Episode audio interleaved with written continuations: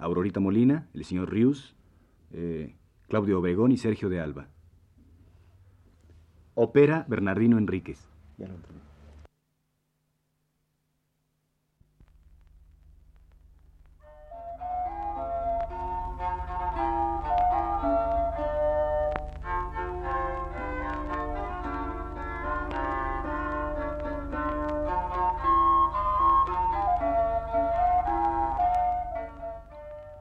Buenas tardes, amable auditorio.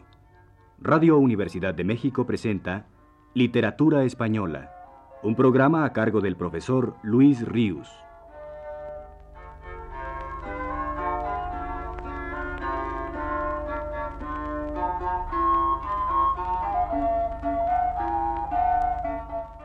Con ustedes el profesor Ríos. La época de florecimiento de las gestas castellanas abarca un período aproximado de un siglo, el que va del año de 1140 en que se supone que fue escrito el poema de Mio Cid, al año de 1236, fecha aproximada de la composición de la crónica tudense, en la que hay rastros de otros cantares coetáneos del mencionado. Debieron ser varias las gestas que en este período se compusieron. Sin embargo, ninguna, salvo la de Mio Cid, a la que dedicamos las dos últimas pláticas, ha llegado completa a nuestras manos. De una se ha salvado un pequeño fragmento, de otras ni siquiera eso. Y si hablamos de ellas es otra vez porque en las crónicas, primero en la tudense y luego en otras posteriores, quedaron reflejadas. Una de estas últimas tal vez fue el cantar del amor a Zaida y de sus amores con el rey Alfonso VI de Castilla. Que fuese un cantar de gesta el que narrase esta historia es asunto que no ha sido resuelto definitivamente todavía. Menéndez Pidal se inclina a pensarlo así, pero otros historiadores más escrupulosos tal vez en este punto suponen, sin embargo, que por la parquedad con que esta historia está narrada en la crónica tudense y después en la crónica general de Alfonso el Sabio, no debió ser más que una leyenda que corría oralmente, sin versificar, por España.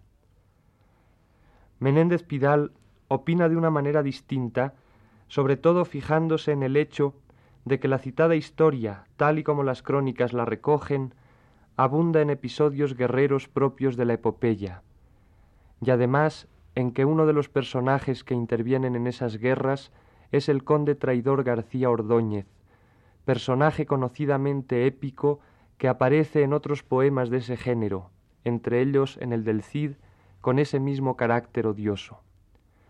Indicios nada más, reconoce Menéndez Pidal, pero añade indicios al fin y al cabo de bastante peso. Contiene el relato del amor a Zaida varios elementos estrictamente históricos conviviendo con otros muchos de carácter puramente legendario, fabuloso. De haber existido como tal, en síntesis, esta gesta cantaba lo siguiente.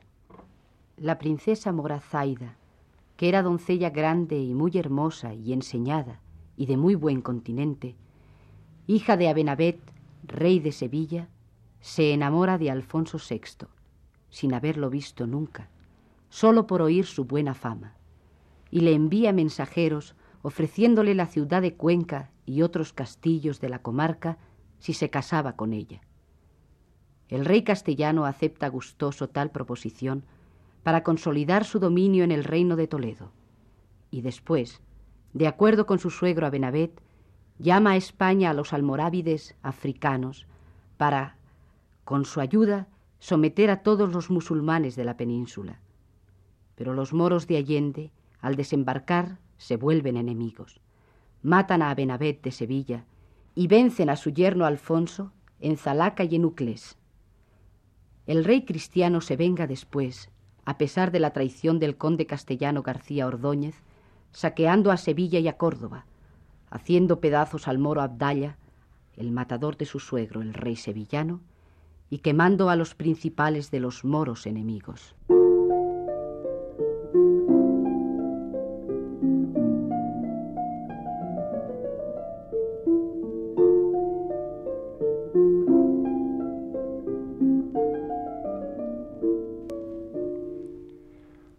Otro de los cantares de gesta pertenecientes a este período, no conservado más que por su prosificación en crónicas a partir de la Tudense, fue el que cantaba las hazañas de Bernardo del Carpio, sobrino del rey leonés Alfonso el Casto.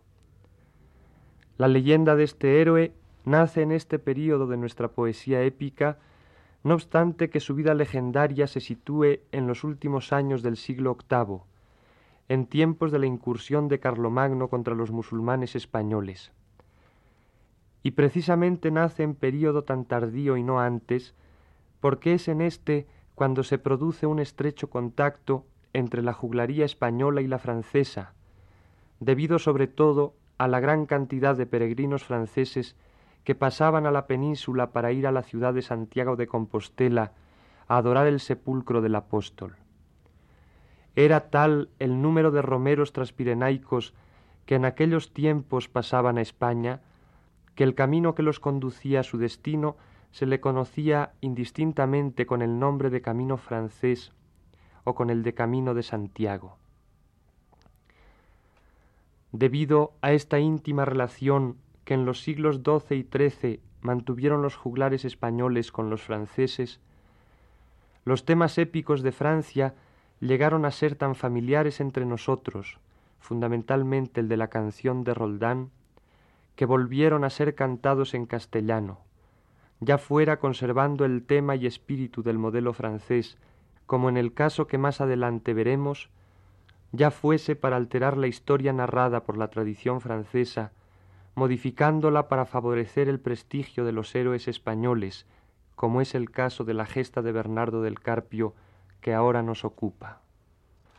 En efecto, herida en lo más profundo de su orgullo nacional la sensibilidad popular española del siglo XIII, por las fabulosas conquistas de Carlomagno en España cantadas por los juglares franceses, no se conforma con el desastrado fin que en Roncesvalles tuvo la retaguardia del ejército del emperador y sus mejores paladines a manos de los moros, y entonces imagina a un caballero español acaudillando a las huestes vengadoras. Bernardo del Carpio es concebido como el antirroldán, y quieren que sea él el verdadero vencedor del príncipe de los caballeros franceses de aquella remota época. En un romance tardío del siglo XVII, en el que confluyen varios romances eruditos anteriores, se exalta la figura de Bernardo con las siguientes palabras. Con los mejores de Asturias sale de León Bernardo, puestos a punto de guerra a impedir a Francia el paso que viene a usurpar el reino a instancia de Alfonso el Casto, como si no hubiera en él quien mejor pueda heredarlo. Los labradores arrojan de las manos los arados, las hoces los azadones, los pastores sus callados, los jóvenes se alborozan, aliéntanse los ancianos, despuéblanse las ciudades y lugares comarcanos. Todos a Bernardo acuden, libertad apellidando. Antes de salir del reino, hacen alarde en un llano y levantando la voz, así les dice Bernardo. Escuchadme, leoneses, los que os preciáis de hijos dalgo. De padres libres nacisteis, y al buen rey Alfonso el Casto pagáis lo que le debéis por el divino mandato. Mas no quiera Dios del cielo que a los decretos de extraños obliguéis los vuestros hijos, gloria de vuestros pasados. Dé el rey su oro a los franceses mas no les dé sus vasallos, que en mermar las libertades no tienen los reyes mando. No consintáis que extranjeros hoy vengan a sujetaros, y aquel que con tres franceses no combatiere en el campo, quédese, y seamos menos, aunque habemos de igualarlos. Esto acabado arremete con la furia del caballo, diciendo, síganme todos los que fueren hijos de algo. En su caballo morcillo iba el valiente Bernardo, a la morisca vestido con el brazo arremangado, para no ser conocido del francés campo contrario. Camina hacia Zaragoza, donde le están esperando. Es el rey Moromarcín y Bravonel el gallardo.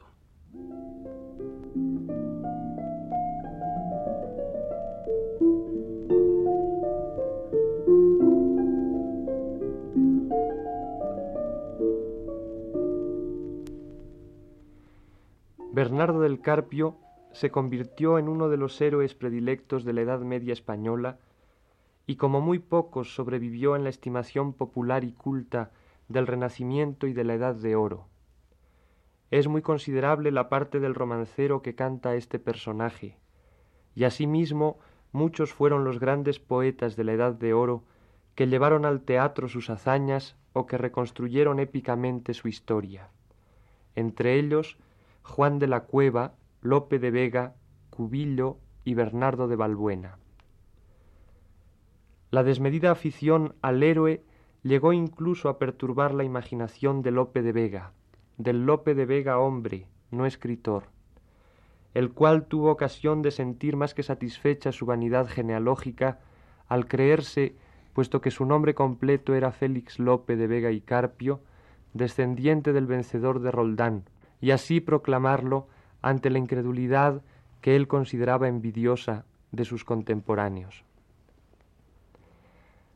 Tal vez lo más interesante de notar sobre este personaje épico, por suponer una excepción única entre todos los personajes épicos españoles de la Edad Media, es su carácter, desde hace mucho tiempo plenamente demostrado, apócrifo. En efecto, Bernardo del Carpio es el único de los grandes héroes cantados por la epopeya medieval española, generalmente tan apegada a la realidad histórica, que no existió nunca, fue una pura invención, cosa que no sospechaban los españoles del Renacimiento y de la Edad de Oro, y menos claro está que ninguno Lope de Vega.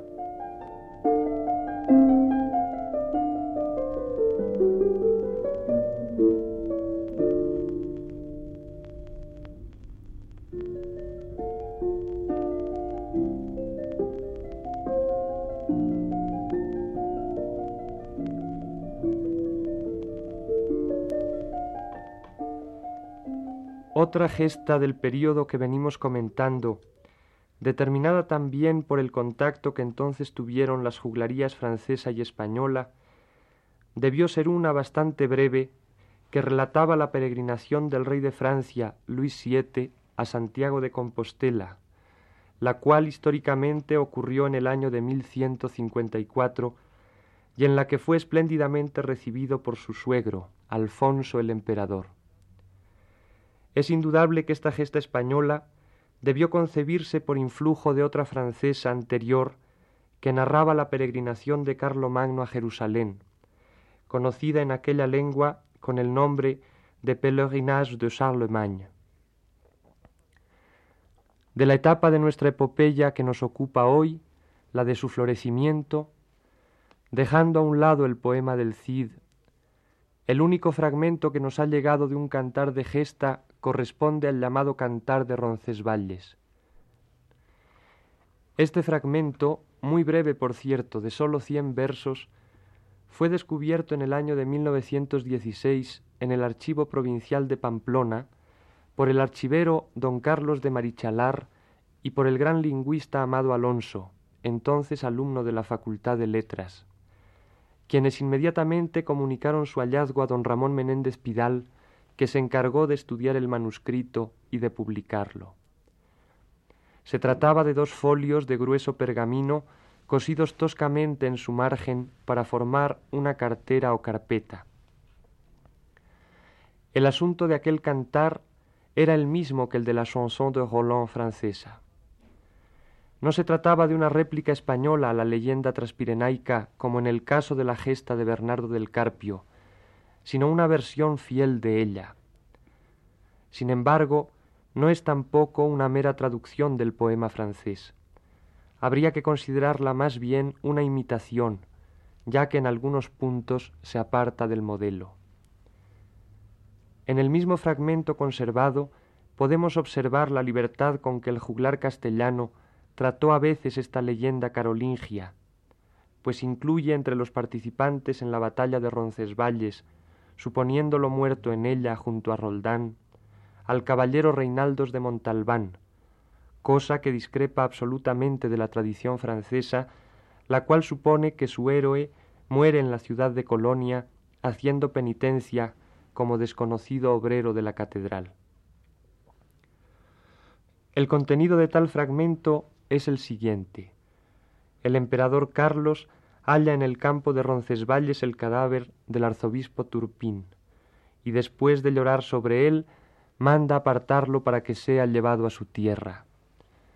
Halla después el cadáver de Oliveros, y como si le viese vivo, le pregunta dónde podrá encontrar a Roldán.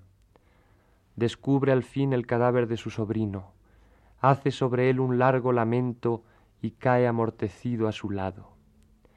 El duque Hemón encuentra el cadáver de su hijo Reinaldos de Montalbán, le apostrofa y lo aparta también de entre los demás cadáveres.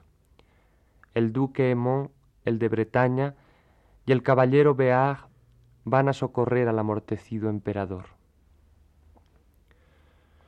Es, pues, un fragmento de tono patético semejante a aquel que perteneció a la gesta de los siete infantes de Lara, ya conocido por nosotros, con el cual, por cierto, tiene algunas afinidades estilísticas notables. La pasión que el juglar infundió a algunos de los versos aún logran conmover a los lectores modernos y sus hermosas palabras, trascendiendo la ingenuidad de la escena, alcanzan a herir una zona muy recóndita de nuestra sensibilidad.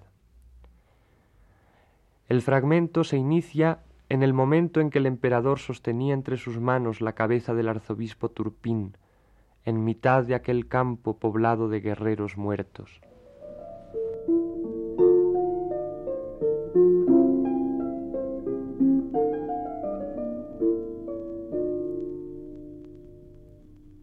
Y hablaba con ella como si estuviese vivo.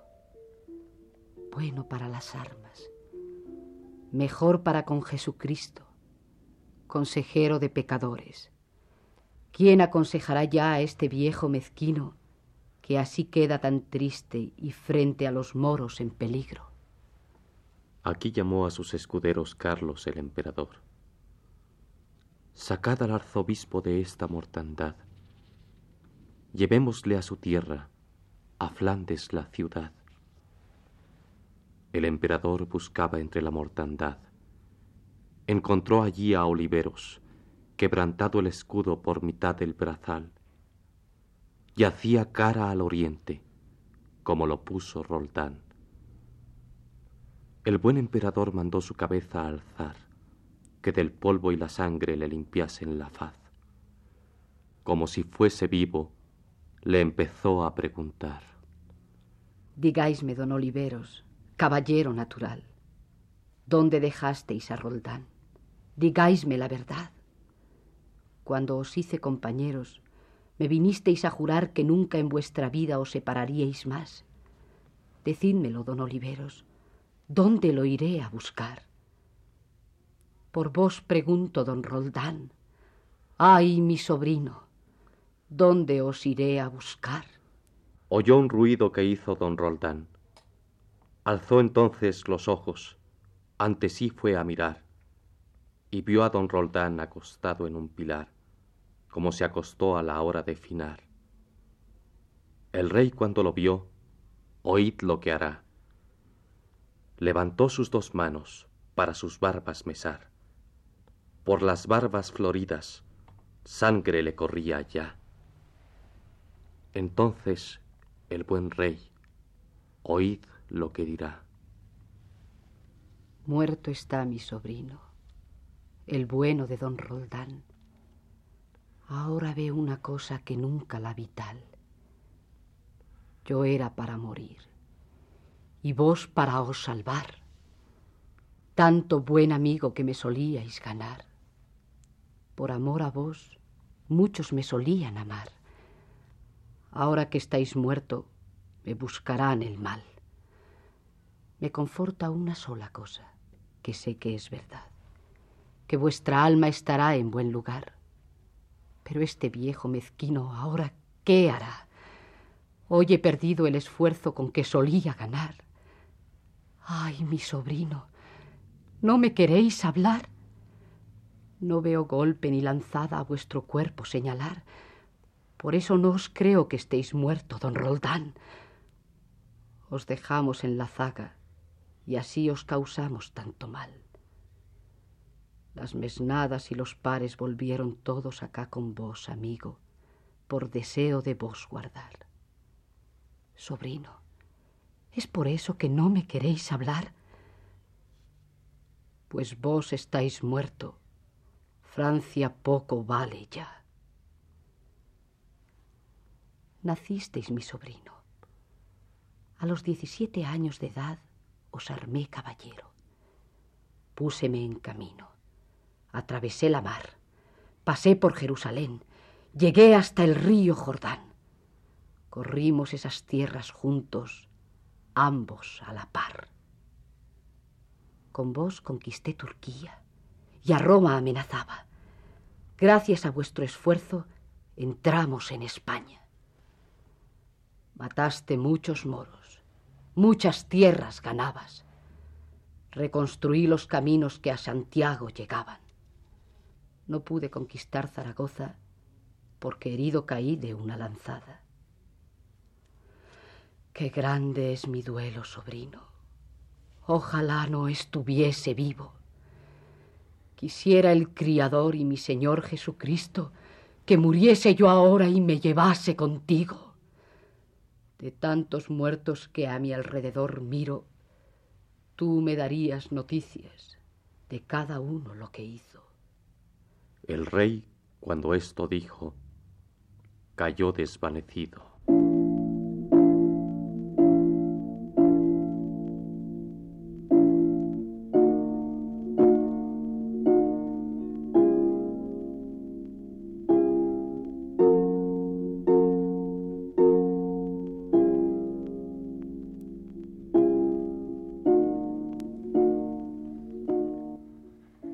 Resumiendo todo lo anteriormente dicho, hemos de insistir en que la época de florecimiento de la epopeya castellana, segunda mitad del siglo XII y primera mitad del siglo XIII, coincide con el hecho de que en aquel tiempo las juglarías francesa y española se hallaban en estrecha y continua relación, de la cual se derivó una influencia recíproca muy beneficiosa para ambas literaturas.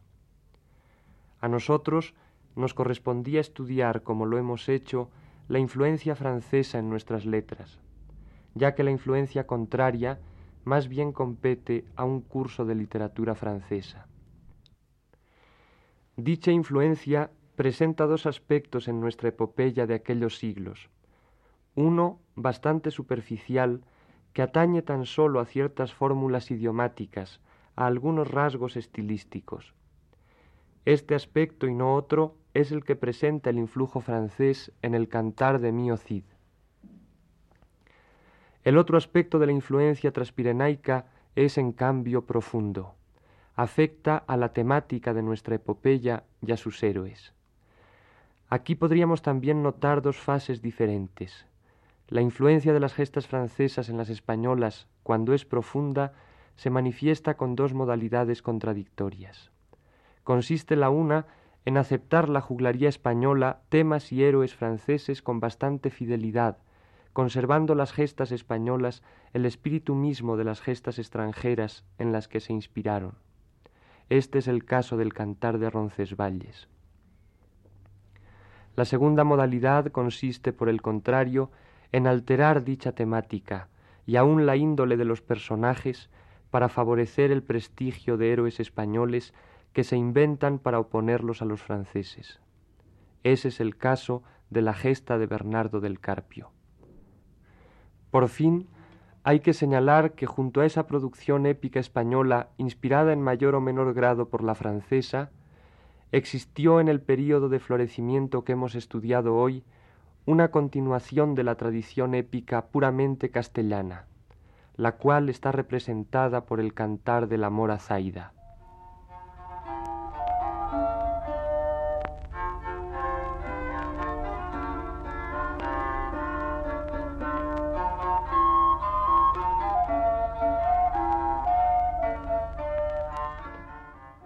Radio Universidad de México presentó Literatura Española, un programa a cargo del profesor Luis Ríos.